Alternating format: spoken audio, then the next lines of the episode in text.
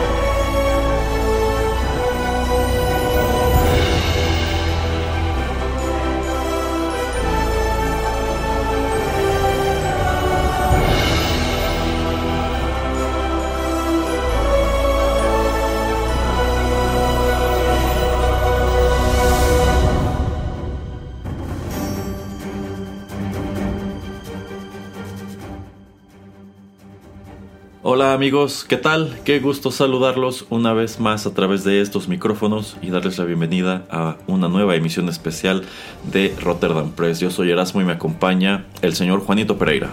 Hola, ¿qué tal a todos? Y estamos aquí para comentar un producto al cual yo sé los dos le traíamos ganas. Eh, en esta ocasión estaremos comentando pues una de las, uno de los productos recientes más interesantes que ha dado el MCU y pues, uno de estos grandes ganchos que tiene el servicio de Disney Plus. ¿De qué estaremos platicando hoy, señor Pereira? De la más reciente serie, serie animada de Marvel, eh, What If. Así es, esta serie se estrena este mismo año, 2021, hace ya unos meses. Es dirigida por AC Bradley. este show es creado en específico para el servicio de Disney Plus y digamos que este es un gran spin-off pues de todo lo que hemos visto a lo largo de ya más de 10 años en el MCU y debo decir que este es un show que me entusiasmaba mucho desde que lo anunciaron más que nada por su premisa. Yo creo que es muy interesante asomar a estos escenarios alternativos en donde digamos que la historia que ya vimos en las películas anteriores no se dio de este modo y yo creo que esta serie a través de sus ocho episodios que conforman la primera temporada ya están trabajando en la segunda. Bueno, pues lo plantea de una manera muy interesante. Eh, señor Pereira, antes de que entremos de lleno con la temática de cada uno de esos episodios y pues sobre datos de quiénes son los personajes que regresan, los actores que regresan y demás, en general, ¿qué le pareció What If? Mm, me gustó, me gustó nuevamente que no son muchos episodios, que son solamente nueve. Eh, al, ir avanzando, yo sentí que en ciertos capítulos como que nos dejaban como en cliffhangers y yo pensaba, ah, ok, si va a haber como una segunda temporada, pues yo creo que ahí vamos a resolver varias cosas. Eh, algunas cosas creo que sí van a suceder de esa manera, pero más, eh, las veces más que las veces menos. Eh, me di cuenta que básicamente los últimos dos o tres episodios casi casi los están atando uno con el otro para darnos una historia un poquito más eh, concreta y eso me gustó bastante porque esos cliffhangers de algunos de los otros episodios como que aquí eh, pues nos presentan otro tipo de información o también pues son conclusiones de lo que estaba pasando y eso a mí me gusta mucho no que no estamos pensando en ver si va a haber una segunda temporada así que no como que le damos una conclusión a esta eh, ya mucha gente tal vez le gustará o no le gustará cada episodio por lo que sucede y por lo que deja de suceder en cada uno de ellos.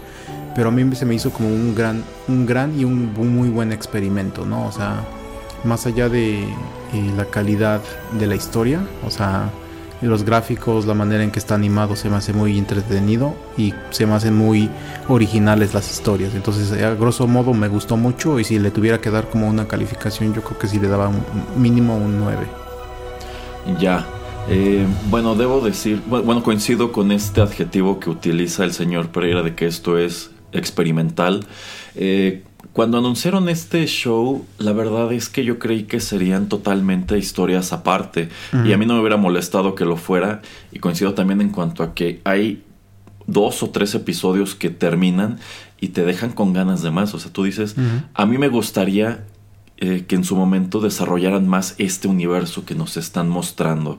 O sea, no lo iban a hacer en esta temporada, pero si de pronto dijeran, bueno, de estos dos episodios en específico vamos a sacar pues más aventuras o incluso pues, una miniserie animada creo que sería algo muy interesante es precisamente hacia el final a partir de el episodio número 7 me parece que nos damos cuenta de que esto tiene bueno esto pretende ser algo todavía más grande em, la verdad yo pensé que esta serie se quedaría volando allí como pues como lo que no, como lo que nos dice el título, como un what if, ¿no? O sea, posibles escenarios alternativos. Sin embargo, incluso antes de que se estrenara, prácticamente cuando pues terminaron de dar la primera temporada de Loki y queda establecido eh, pues que el multiverso será uno de los será una de las líneas argumentales de lo que le depara al MCU. Bueno, pues eh, el creador de esta serie estableció que en realidad todo el contenido que estás viendo aquí es canon. O sea, estos personajes en su momento podrían o no incidir en la continuidad de las películas. Y yo creo que, sobre todo tomando en cuenta cómo desarrollaron a ciertos personajes que ya estaban fuera de la historia, bueno, pues es algo que comentábamos en otra ocasión el señor Pereira y yo. Quizá de uno de estos universos paralelos es que podrían eh, colgarse para pues darle un giro a lo que será la segunda película de Black Panther. Eh, sí, a mí también me gustó mucho.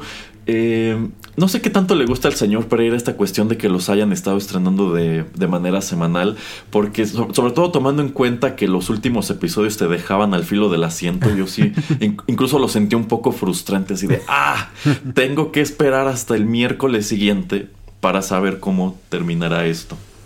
Eh, un poco frustrante, sí, pero es eso también como que esperar y tener la emoción de pues eh, saber que en una semana eh, vamos a ver un poquito más acerca de la historia y de cómo se iba desarrollando. Pero pues yo creo que Erasmo, no sé, eh, como que no tiene mucha memoria de que pues la televisión antes era así. Eh, sí, pero es que el streaming, eh, sobre todo Netflix, nos ha creado este mal hábito de ponernos todo de golpe. Y para mí está bien, porque, insisto, yo tenía muchos problemas con algunos contenidos de la tele en cuanto a que a veces mis horarios no coincidían con los horarios de transmisión. Entonces aquí me están dando la posibilidad de verlo a mi ritmo. Y si me ponen todos los episodios, si quiero chutármelos de corrido, lo haré. Entonces una vez que te dieron eso, que te regresen a este esquema de antes, pues es un poco desesperante, pero también entiendo por qué lo hacen. Es una manera, pues más que nada de evitar que tú contrates Disney Plus por el mes de prueba, veas rápido esto y canceles. Entonces, al dividirlo de manera semanal, tomando en cuenta que son nueve episodios, antes dije que eran ocho, me equivoqué, eh, pues mínimo tienes que tenerlo contratado dos meses. Sí, exactamente. Eh, que de hecho, dato curioso, cuando fue la primera temporada de The Mandalorian y no había otra cosa en, Disney Plus. Literal. Sí, fue lo que hice, lo contraté por el mes de prueba. Eh, me esperé obviamente a, a que eh, ajustarlo exactamente como un par de días después de que se estrenara el último, el último capítulo. Entonces un mes antes lo, lo contraté me chuté como los tres primeros episodios y ya después como que pues, me tenía que esperar cada semana como cualquier persona. Eh, y acabando eso les mandé un correo así de... Eh, The Mandalorian se ha terminado, eh, tengo que cancelar, por eso es que estoy cancelando mi, mi cuenta. This is the way. Y ya. This is the way. Vaya, el señor Pereira se dio el lujo de trolear a Disney. no les digan.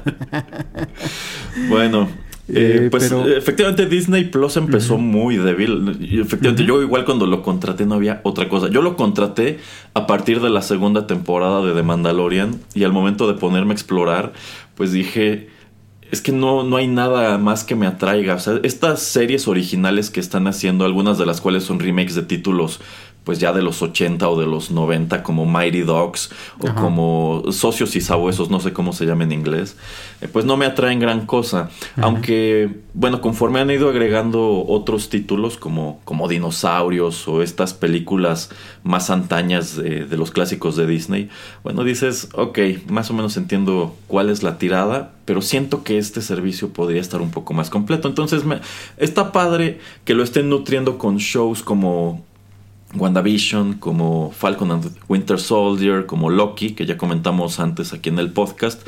Y bueno, en este caso, What If, que pues eh, la verdad eh, fue un gran fue un gran ejercicio yo soy yo sí estoy muy interesado en ver pues qué, qué, más le pueden exprimir no pero bueno ya para entrar con lo que sé con lo que son los episodios que conforman esta serie y aquí es importante señalar si no la han visto pues no, no queremos arruinarles esas sorpresas, así que mejor detengan el programa, vayan a verlo y ya después regresan a comparar sus opiniones con las nuestras.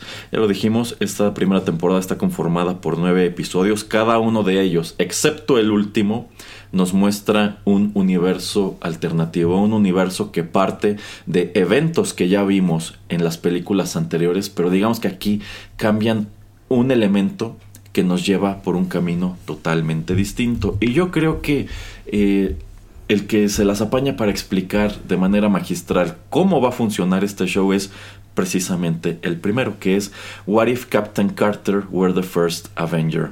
Em, digo, esta, esta es una, este es un argumento que estaba dado desde los avances. yo creo que siempre fue la intención de que este fuera el primer episodio. Y pues aquí encontramos un universo y bueno, me gusta también que es el Watcher el que nos va llevando de la mano a través de estos episodios y el Watcher termina jugando un papel central en esta primera temporada. Bueno, pues nos lleva a un universo en donde pues encontramos el mismo planteamiento de la primera película del Capitán América.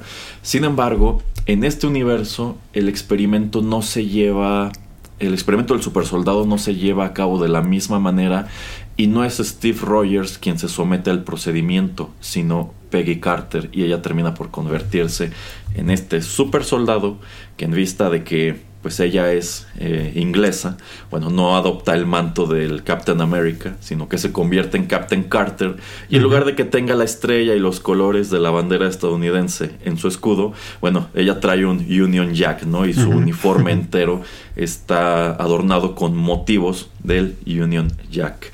Eh, ¿Qué le pareció el primer episodio, señor Pereira? Eh, sí, como comentas de que Watcher es el que nos va a llevar por la historia, entonces se me hace muy interesante como pues al principio o antes de que comience todo pues nos plantea más o menos lo que va a suceder eh, y después esto que hay un cambio pues pequeño pero que influye bastante en las historias eh, que vamos a estar viendo. Eh, a mí me gustó bastante, me gusta que no solamente pues Peggy eh, tiene un papel más central en toda la historia, sino que también no dejamos a Steve Rogers por fuera y que pues le ponemos como un tipo de eh, traje de, que sería casi casi como el Mark I. Eh, tipo Iron Prácticamente él termina convirtiéndose en Iron Man. exactamente. y bueno, entrando y no entrando en spoilers, me gusta también el, el, final, ¿no? De cómo pues más o menos la fe de mm, o el destino de Steve Rogers termina siendo el mismo, ¿no? Entonces eso también me gusta bastante y bueno, pues entonces en este en este universo tiene que seguir Peggy Carter pues peleando y siguiendo eh, pues con su carrera eh, contra el mal, contra Hydra, contra todo lo que pues está eh, mal en el mundo a su manera. Entonces me gustan mucho esas similitudes, pero también esas pequeñas cosas que vemos que aun cuando ha cambiado el universo o ha cambiado un poco de las cosas, como que hay ciertos aspectos que siguen pues siendo lo mismo que tenían que haber sido. Y también en este episodio te das cuenta de que pues los valores de producción de esta serie son muy altos, más allá de la animación, en cuanto a que muchos de los actores que hacen a los personajes en las películas vienen a este show a prestarles su voz, es decir, Hayley Atwell eh, quien hizo a Peggy Carter en la primera película de Captain America, en la segunda y también en esta otra serie de, Agent Carter, eh, pues da su voz al personaje aquí. También encontramos a Sebastian Stan como Bucky, a Toby Jones como Arnim Sola, etc. Entonces yo creo que eso le da pues mucho valor cuando son cosas que realmente ni siquiera eran del todo necesarias. O sea, bien pudieron haberse ahorrado un dinero y decir, pues sabes qué, vamos a buscar, vamos a hacer un casting y vamos a encontrar a alguien que pueda imitar estas voces, ¿no? O voces que se parezcan. Y quizá nadie los habría juzgado gran cosa por ello. Pero el hecho de que algunos de estos actores regresen solamente a grabar unas cuantas líneas y hay otros episodios más adelante en donde literal traen al actor o a la actriz a grabar una línea de diálogo. Bueno, eso me pareció eh, fascinante. Y nada más para concluir con lo que fue el primer episodio. Bueno, pues encontramos este mismo escenario en el que Red Skull está tratando de utilizar el poder del Tesseract para, eh, bueno, en este caso como que quieren abrir un portal o algo así. eso, lo sentí muy como de la primera película de Hellboy de Guillermo del, Toro. Eh, pero tomando en cuenta cómo en este salón tiene una suerte de puerta con grabados con temática como nórdica, eh, yo pensé que a quien querían invocar era a Thor. Y yo creo que habría sido muy interesante que, bueno, estos nazis terminan invocando a Thor y que el episodio terminara con una especie de showdown entre, entre Peggy Carter y Thor, ¿no? Mm, habría, sido, habría sido curioso. Pero bueno, termina de manera satisfactoria del mismo modo. Eh, los siguientes episodios, bueno, el 2 es What If Chala became Star-Lord. ¿Qué pasaría si T'Challa, el príncipe de Wakanda, se convirtiera en Star-Lord y no Chris Pratt? El tercero, eh, pues, ¿qué pasaría si el mundo perdiera a sus más poderosos héroes. Es decir, ¿qué pasaría si los Avengers jamás se hubiesen formado en la primera etapa del MCU. El cuarto es What if Doctor Strange lost his heart instead of his hands. Este me gustó mucho porque encontramos una versión alternativa de la historia de origen de, de Doctor Strange y bueno, eso lo lleva a perseguir otras aventuras. El quinto, este es otro de los que yo creo que todo mundo quería ver, el de What If Zombies. El sexto también muy interesante, What If Killmonger Rescued Tony Stark. El séptimo, What If Thor Were an Only Child, muy divertido. El octavo, What If Ultron Won, y es aquí en donde nos damos cuenta para dónde va esto. Y bueno, el último, What If the Watcher Broke His Oath. Eh, a ver, señor Pereira, de estos otros episodios, ¿cuál le gustó? Eh, el de T'Challa me gusta mucho porque se me hace muy, eh, muy divertido, me, reí bastante. Sobre todo porque pues T'Challa eh, pues se, convierte en un tipo diferente de, de Star-Lord. Eh, me gusta mucho como este, mm, no me acuerdo cómo se llama el, el guardia que lo va a detener antes de que agarre la esfera en este otro planeta y ay no eres mi héroe y vamos a tomar una foto y quiero ser quiero ser parte de tu crew y todo eso a mí me gustó mucho. Eh, se me hace muy entretenido el episodio se me hace muy diferente. Em, el de cuando pierden a los a los héroes em, también se me hace muy muy interesante porque pues es como un misterio de detectives que no sabes exactamente pues por qué están muriendo o cómo es, cómo diablos alguien eh, eh, pues sabe las debilidades o sabe la manera en que puede eh, pues deshacerse de todos nuestros héroes. Entonces eso se me hizo muy interesante. Se me hace como, se me hizo como esa manera de en DC donde Batman pues como conoce la debilidad de cada uno de, de los personajes de la Liga de la Justicia y sabe qué es lo que se tiene que hacer como para detenerlos en caso de que alguno pues se, se, vaya todo rogue, ¿no? Em, el de Doctor Strange eh, le gustó mucho tal vez el señor Erasmo. A mí me gustó a secas. Yo creo que de todos es de los que menos me gusta. Obviamente son nueve. Entonces de los últimos tres, pues los tres me gustaron también porque eh, pues terminan haciendo toda la historia, embonando todo lo que está pasando.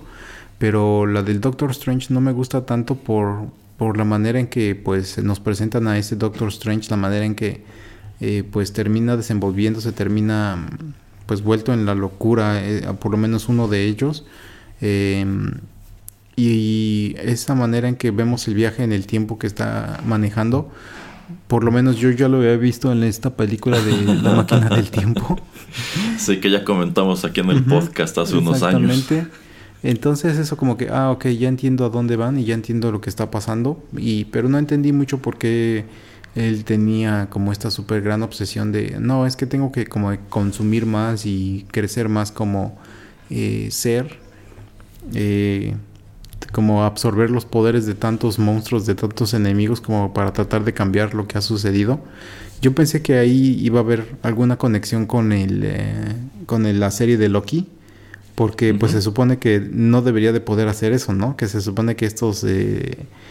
Exacto, ¿dónde queda la TVA? Exactamente, que yo pensé que alguien iba a llegar y lo iba a resetear y que ahí iba a haber como un tipo de conexión con Loki, que no sucede.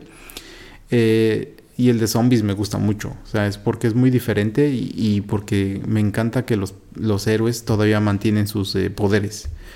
Entonces eso me gusta bastante que pues obviamente es como cualquier otro mundo de zombies donde todos tratan de sobrevivir, pero que eh, pues no, eso no, o sea, por ejemplo, eh, Wanda que todavía es así súper poderosa o que un podemos tener a un eh, Capitán América que todavía sabe aventar su este escudo, etcétera. Entonces eso se me hace interesantísimo. Y para terminar el de si Killmonger rescata a Tony Stark también eh, pues nos enseña, ¿no? Que por lo menos en ese otro universo este personaje sigue siendo acá todo, este, pues doble Badas. ¿Eh? Badas, ¿no? Ajá, sí, sí, sí. O sea, es doble cara, es, este, tiene su propia agenda, eh, no es de confiar, etcétera. Entonces me gusta mucho también la manera en que lo, lo, lo desenvolvemos. Eh, y cómo pues complotea para convertirse pues en el próximo Black Panther y esa conversación que tiene con T'Challa, ¿no? En el otro mundo cuando le están dando este líquido para convertirse en el, en el nuevo Black Panther y pues es eso, o sea, rápidamente nada más es para irme con estos eh, episodios, pero por eso te digo aquí me, me, gustan, me gustaron mucho, me entretuvieron mucho y otra vez eh, eso de que hayan sido nada más episodios de media hora también me parece acertado porque eh, pues no hay filler, ¿no? O sea, no, es todo exactamente, vamos directo al grano y lo hace más entretenido y más centrado en, eh, y enfoca más los puntos que quiere hacer cada episodio y cada director. Exacto. Eh, bueno, de estos episodios que comenta el señor Pereira, también el de T'Challa Star-Lord me gustó muchísimo.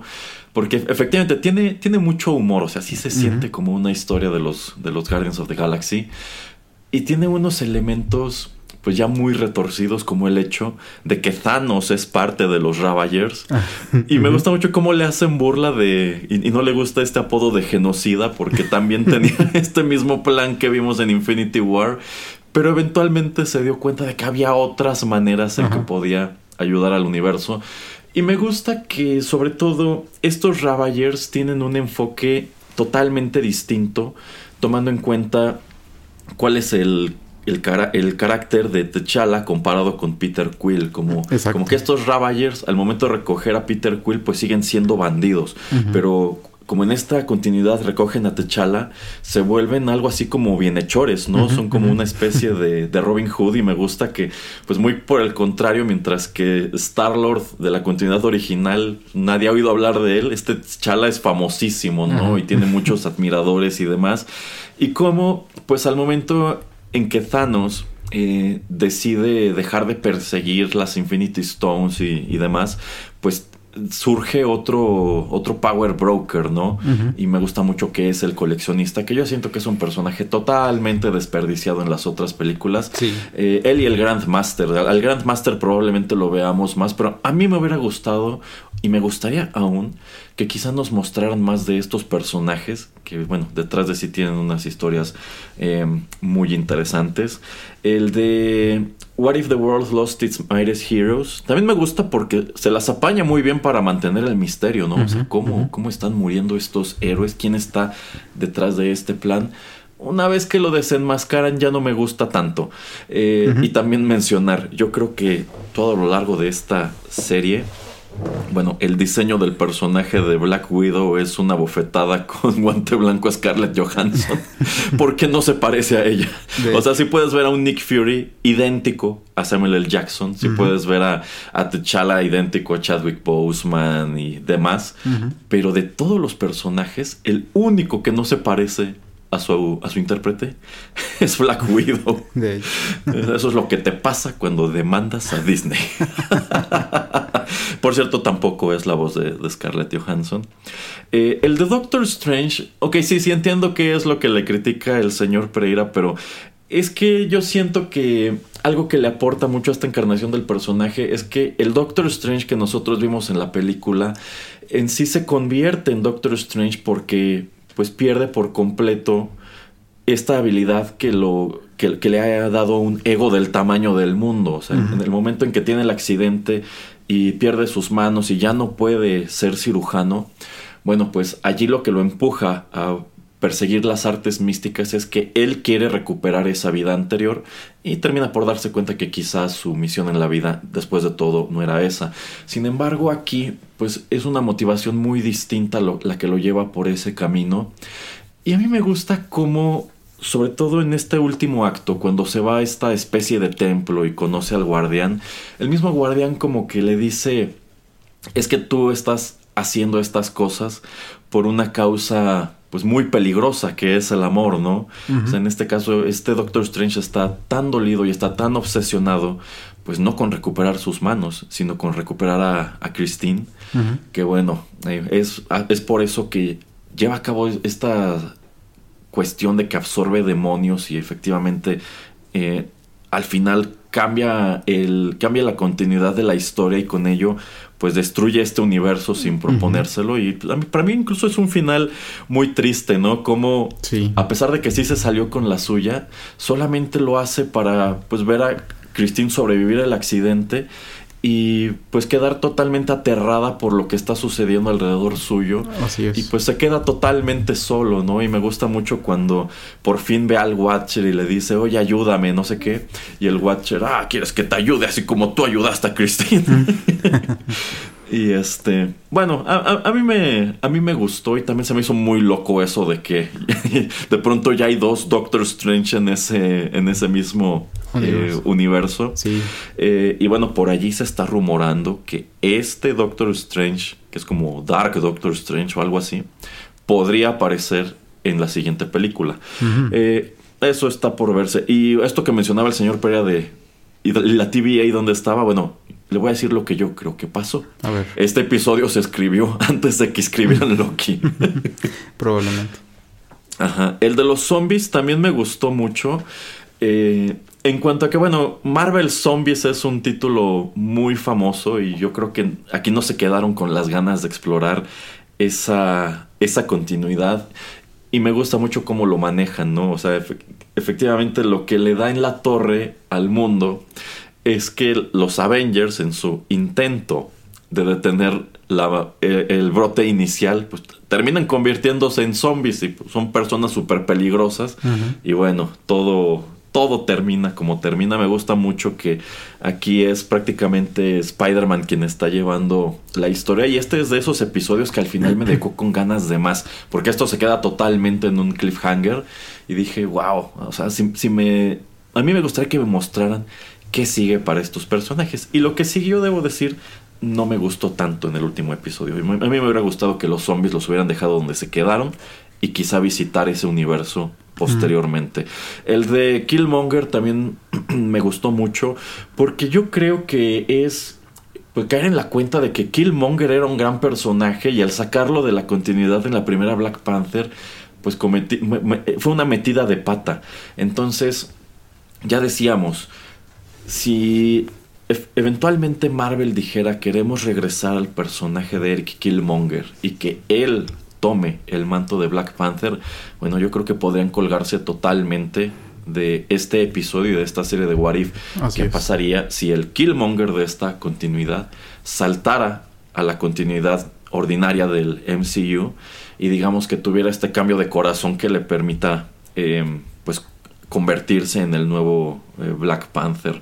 Eh, en lo que respecta a los últimos tres episodios, que podríamos decir que son como un gran episodio, es la conclusión de la, de la temporada. Eh, el primero de ellos, el de, el de Thor, también me pareció muy divertido. y bueno, es, muy distinta la encarnación de Thor que vemos en este episodio del Thor que vimos en la primera película. En realidad no es hasta Ragnarok que deciden darle un giro radical al personaje y convertirlo en una especie de bufón. Y bueno, aquí es eh, no solamente qué pasaría si en su momento eh, Odín no hubiese eh, rescatado a Loki, si Thor hubiese crecido como hijo único, y también si tuviera la personalidad del Thor que vimos en Ragnarok. Entonces toda esta cuestión de que pues él solo quiere estar de fiesta y viene a Midgard, a, bueno, a la Tierra a celebrar su cumpleaños y claro que el primer lugar al que tiene que ir es a Las Vegas. Y como esta es una, una gran fiesta que se sale de control y ocurren unas cosas súper raras como que aparece Howard the Dog y se casa con Darcy. Eh, pues es, es muy divertido. Y también un elemento que me gustó es que claro que la gran aguafiestas tenía que ser Captain Marvel. y este, bueno, llegamos que este es un universo en donde la amenaza es que estas fiestas de Thor se salen de control, ¿no? Y al parecer ya ha destruido otros mundos, pues sin proponérselo, ¿no? O sea, sencillamente, pues es que tiene muchos amigos poderosos, ¿no? Como cuando llegan los Frost Giants y es otra encarnación de Loki también. y, son, y me gusta que hasta son cuates. Entonces, esa es la urgencia que tiene, pues, Shield de, de detener la, la, pachanga, ¿no? Por eso tienen que hablarle a Captain Marvel para que, pues, ponga, ponga control. Y me encanta al final que en realidad quien termina poniendo control es la mamá, de Thor. y mm, posteriormente en el octavo episodio, que yo creo que es ahí en donde te das cuenta de, oh, oh, oh, creo, creo que esto es mucho más de lo que habíamos pensado. Bueno, ¿qué pasaría si Ultron ganara? O sea, ya vimos en Age of Ultron que pues su intención final era crear un, cuerpo permanente, ¿no? Y ese cuerpo es lo que eventualmente se convirtió en Vision. Sin embargo, ¿qué pasaría si efectivamente Ultron eh, se apoderara de este cuerpo, es decir, si se convirtiera en Vision y derrotara a los Avengers? Y no solamente eso, ¿qué pasaría si de pronto, cuando él gana esta, esta batalla, apareciera Thanos en su en su búsqueda de las Infinity Stones y ya tiene todas menos una, solamente le falta la que tiene el cuerpo de Vision en la frente. y así de fácil Ultron destruyera a Thanos y se apoderara de las demás Infinity Stones y ¡pum! se convirtiera en, la criatura más poderosa de este universo. Eh, antes de que comentemos el último episodio, señor Pereira, ¿qué le parecen estos dos? Eh, yo siento que los últimos dos están más atados que el, de Thor. El de Thor sí se me hace como una fiesta y eh, como ya comentamos, del final de lo de la mamá se me hace increíble. También este... Ay, se me va el nombre de Foster. ¿Cómo se llama el personaje de... Jane Foster. Jane Foster, ajá. Ajá. Como, ay, no, yo estoy. Por cierto, sí es Natalie Portman, ¿eh? Ajá, ajá. Yo estoy haciendo investigación, yo estoy buscando en las estrellas, vi que pasó esto en este sistema solar. Eh, eh, la, la, la, la, la, pero al final termina enamorándose ella y Thor de uno al otro. Y cómo trata de cubrir cuando despierta después con la resaca en el hotel y que llega Shield y la quiere este pues contactar para pues exactamente ver qué es lo que ha sucedido. Se me hace un capítulo sui generis, también porque pues nos presentan a muchos personajes que hemos visto en otros eh, en otros universos eh, que vienen de otros planetas. A mí me gusta que el personaje de Jeff Goldblum también aparece ahí. ah, sí. Ravagers, o sea, aparecen muchos em, Krill, em, este otro personaje, no me acuerdo su nombre, que se convierte en amigo de Thor en Ragnarok, también aparece. Ah, este, Korg. Ajá, Korg. El, que está hecho de piedras, ajá, Ajá, o sea, aparecen de, todo, de todos colores y sabores, me, gustó muchísimo. Em, y eso que nos presentan a un Thor pues súper inmaduro, que lo único que quiere hacer es pues hacer lo que él se le pegue la gana y, pues tiene que, venir su señora madre a detenerlo, entonces eso me, me, agrada mucho. Em, y entonces por eso no siento mucho como que vaya con el último episodio, sobre todo porque nada más como es la última imagen donde vemos que eh, empiezan a entrar estos robots de, de Ultron a través de un portal ahí a donde está Thor en Las Vegas. Entonces como que la conexión no se me hace tan, pues, tan específica. Pero lo que sí viene siendo ya el episodio de qué pasaría si Ultron gana y bueno, eso de que nos explican, ok, el cuerpo que iba a ser para Vision se convierte en Ultron, en Ultron y bueno, ya pues él termina deshaciéndose de, toda la humanidad y como que eh, este conflicto que tiene, ¿no? De pues eh, mi única tarea es traerle paz al universo y la manera en que lo hace es básicamente pues matando a todo ser pensante en el universo, ¿no? Entonces eso me hace súper friki.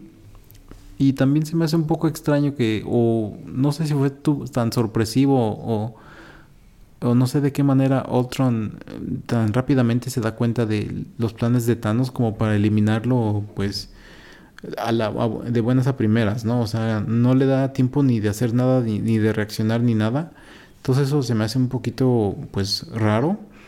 Eh, y lo que se me hace un poco raro, pero bueno, ok, tengo que comprárselas, es eso de, pues todo está callado en ese universo y eso es como que de alguna manera le permite a él trascender y saber que hay un Watcher, ¿no? Entonces eso como que se me hizo como que, eh, si nos hubieran explicado que le tomó, no sé, cientos de años, miles de años a Ultron el poder terminar con toda la humanidad y con todas las otras eh, razas y con, todo, con todos los otros mundos que ya hemos visto a través de las películas. Em, hubiera yo creído más que, ok, después de tanto tiempo como que él fue adquiriendo más conocimiento y de esta manera es que él pudo romper o pudo pues eh, adentrarse al saber de que existe este tipo de multiverso o que existe este como cuarto o canal donde uno puede entrar y salir a otro multiverso y como esto pues se vuelve como su su tarea, ¿no? Ah, ok, estoy viendo que no es solamente este el lugar que existe, entonces tengo yo que ir de, universo en universo para completar la tarea. Entonces me gusta mucho la manera en que eh, pues Ultron cree cuál es su, su, su, pues, su plan, pero te digo, como que les faltó explicarlo un poquito mejor o de una manera un poquito más diferente porque puede de buenas a primeras ver a Watch, al Watcher. Exacto, o sea, porque yo, yo siento que sin proponérselo hace ver a Thanos como un villano, pues no tan interesante realmente, porque efectivamente este Ultron al conseguir las Infinity Stones, pues se pone súper OP, ¿no? Y efectivamente conquista el universo y emprende la conquista de otros, de otros universos porque adquiere conciencia del Watcher, eso le da la curiosidad de, de, empezar a perseguirlo, ¿no? Así es. Y es tan poderoso que, bueno, puede ponerse al tú por tú con el Watcher y el Watcher no tenía oportunidad alguna de ganarle. Entonces dices, ¿por qué Thanos no fue presentado como alguien tan poderoso? O sea, literalmente lo que hizo fue conseguir las piedras, tronar los dedos e irse a su, a su granja en el planeta remoto a descansar y eso fue todo. dices, creo que Thanos al final del día no era una amenaza tan grande como lo fue este Ultron. No, pero es que también esa, esa era pues este su ambición, ¿no? E, esa era la, la, manera o su meta en la vida, ¿no? O sea, de eh, yo he visto cómo mi planeta pues se fue a la mierda porque pues lo sobrepoblamos y porque pues no había cuidado de recursos. Eh, yo lo que voy a hacer y estoy viendo que me está tardando, me estoy tardando, tardando muchísimo ir conquistando planeta por planeta al hacerlo así. Yo solamente quiero las Infinity Stones para eh, darle una oportunidad al universo de, pues, eh, de subsistir. Nada más voy a hacer el chasquidillo y como pues es la única cosa que yo quería hacer con esto, pues es también porque cuando lo van a buscar en Endgame dice, no, pues es que ya hasta destruí el guante y destruí las, las, este, las Infinity Stones porque pues no, no tenía yo otra ambición que hacer con esto, sino si lo vemos de esa manera, yo creo que él podría haber reinado o hecho y deshecho más. Entonces yo siento también que esa es la, la manera en que nos presentan a, Ultron, ¿no? Que pues, es un villano muchísimo más empedernido, que es alguien que tiene eh, pues más maldad dentro de él y que pues no se va a detener en por nada, ¿no? Por lo menos le vemos un poquito de pues de algo a Thanos, ¿no? Que decide detenerse ahí y hasta destruir este este guante como para que nadie deshaga lo que él hizo y para también no hacer algún otro tipo de cosa en el universo. Digamos que era un villano un poco más moderado, como que él consiguió lo que quería y supo que era momento de detenerse. Pero bueno, esta cuestión de que encontramos a Ultron y se apodera de las Infinity Stones y comienza a romper eh, la continuidad del multiverso es lo que nos lleva al último episodio en donde el Watcher, luego de que tiene que huir de esta pelea que no, no puede ganar, pues lo primero que se le ocurre es que él, bueno, él tiene que defender esa continuidad, ¿no? Eh, sin embargo, él en teoría no, no puede intervenir. Entonces, por de ahí es que encontramos el título del episodio What if the Watcher broke his oath? ¿Qué pasaría si el Watcher rompiera su juramento?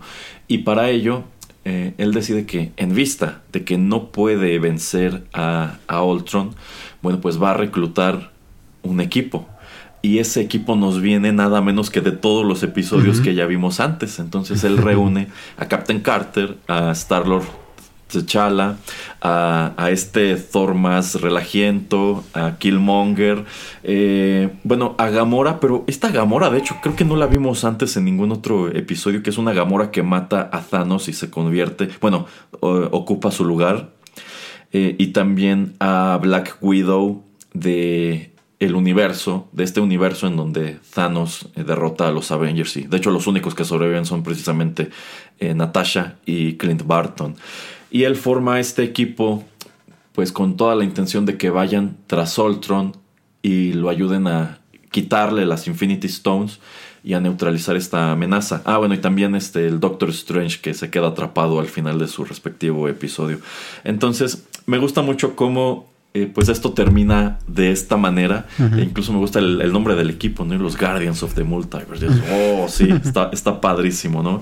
Eh, sin embargo, creo que lo que ya es la pelea entre el equipo y Ultron per se no es tan. Híjole, no, no, no, es tan épico como yo esperaba que lo fuera. Sin embargo, no puedo decir que haya quedado a disgusto con la conclusión de, la serie. ¿A usted qué le parece este último episodio, señor Pereira? Eh, como ya comentas, a mí me gusta mucho que The Watcher pues tiene que intervenir, tiene que juntar a todos estos personajes.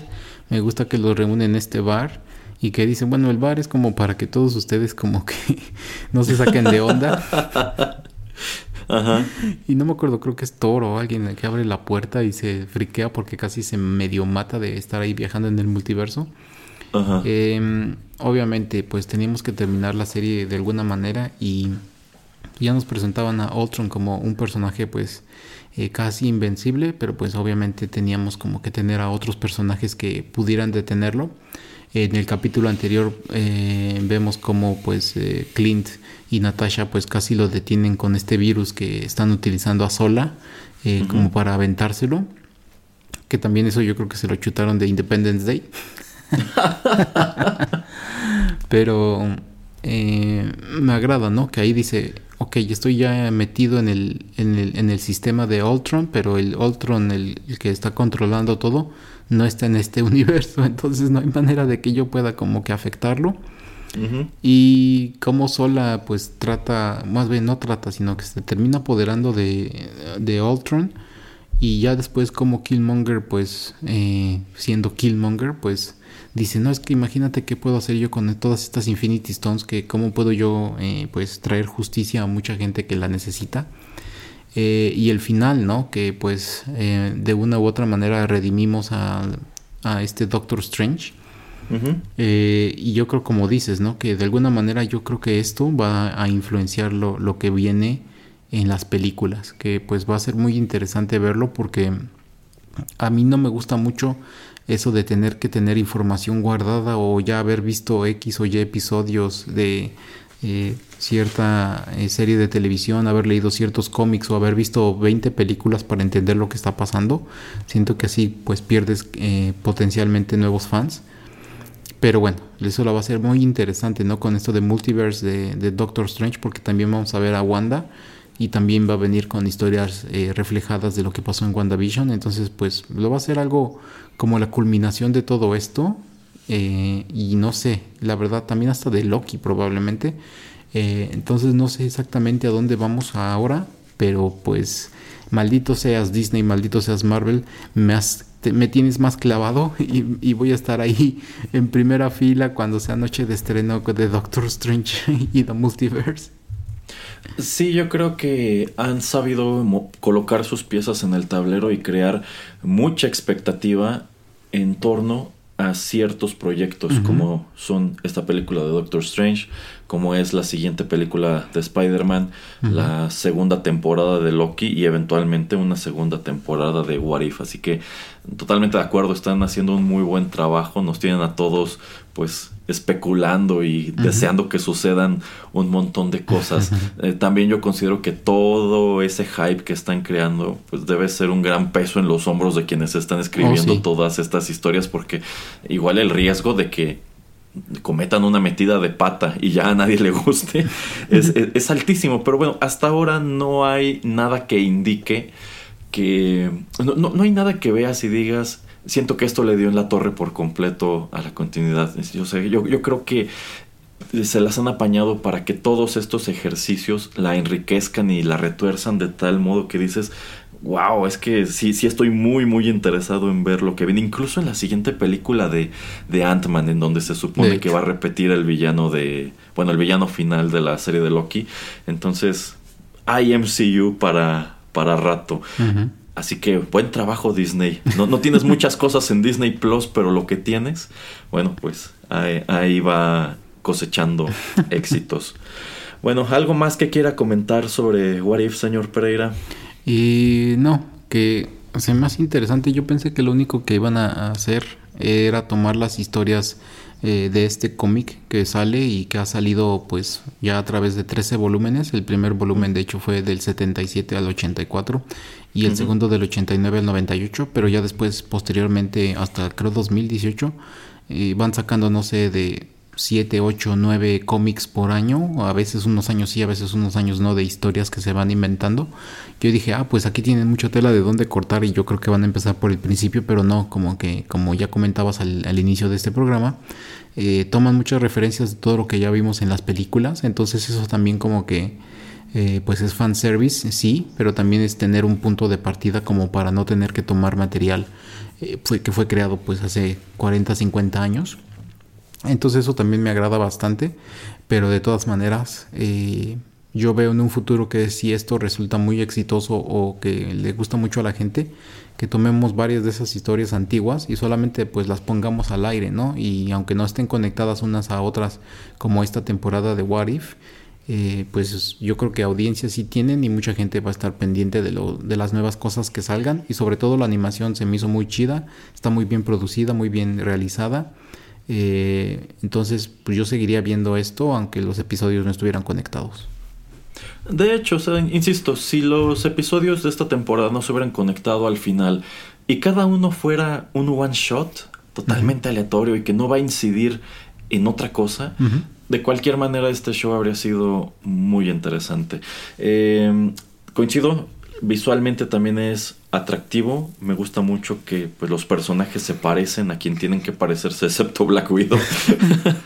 Eh, y pues creo que hay mucha calidad por donde se lo vea. O sea, esta sin bronca, esto sin bronca pudo haber sido algo que colocaras en el cine de alguna manera, que lo presentaras como una especie de pues de antología, ¿no? Algo que tuvieras que irte a encerrar al cine unas 3, 4 horas para verlo completo, eh, como ha sucedido con algunos animes que pues lo que hacen es agarrar todos los episodios y ponerlos de corrido como maratón en el, en el cine de pronto, como para hacer una especie de muestra de animación. Eh, pero, pues bueno, eh, me gusta que es una producción muy grande, situada únicamente en el servicio de Disney Plus y bueno, ahí está eh, llamando la atención y enriqueciendo mucho todo lo que es el MCU. Eh, ya nada más para terminar, si les gustó What If y quieren ver un producto ligeramente parecido, bueno, pues también recomendarles este show spin-off de Star Wars titulado Visions en Disney Plus que es prácticamente lo que fue en su momento de Animatrix a Matrix. estos son cortos animados desarrollados por distintos estudios en Japón que nos cuentan pues historias dentro del universo de Star Wars. Algunas están muy padres, algunas están muy sacadas de la manga, pero es muy rico en cuanto a que pues es una manera de abordar a Star Wars muy distinta, o sea, digamos que Star Wars es un producto muy occidental, ¿no? Bueno, ¿cuál es la visión de escritores japoneses escritores que están acostumbrados a historias muy distintas, bueno, ¿cómo abordarían ellos esto? Y e insisto, a veces funciona, a veces no, así que si les gustó Warif, yo creo que vale muchísimo la pena que asomen a Visions. Y es así que estamos llegando a este episodio comentario a propósito de Warif. Muchas gracias al señor Pereira por haber comentado esto conmigo. Muchas gracias a ustedes por habernos acompañado a lo largo de esta emisión. Si les gustó, no dejen de compartirla y recuerden que pueden escuchar todos nuestros programas de manera gratuita en SoundCloud y también pueden suscribirse a nuestro podcast en iTunes, Spotify, Tony Radio, Castbox, iBox y bueno, otras tantas aplicaciones. Los saludan a través de los micrófonos de Rotterdam Press, Juanito Pereira y Erasmo. Y ya saben, aquí los estamos esperando siempre con nuevos contenidos. Hasta la próxima.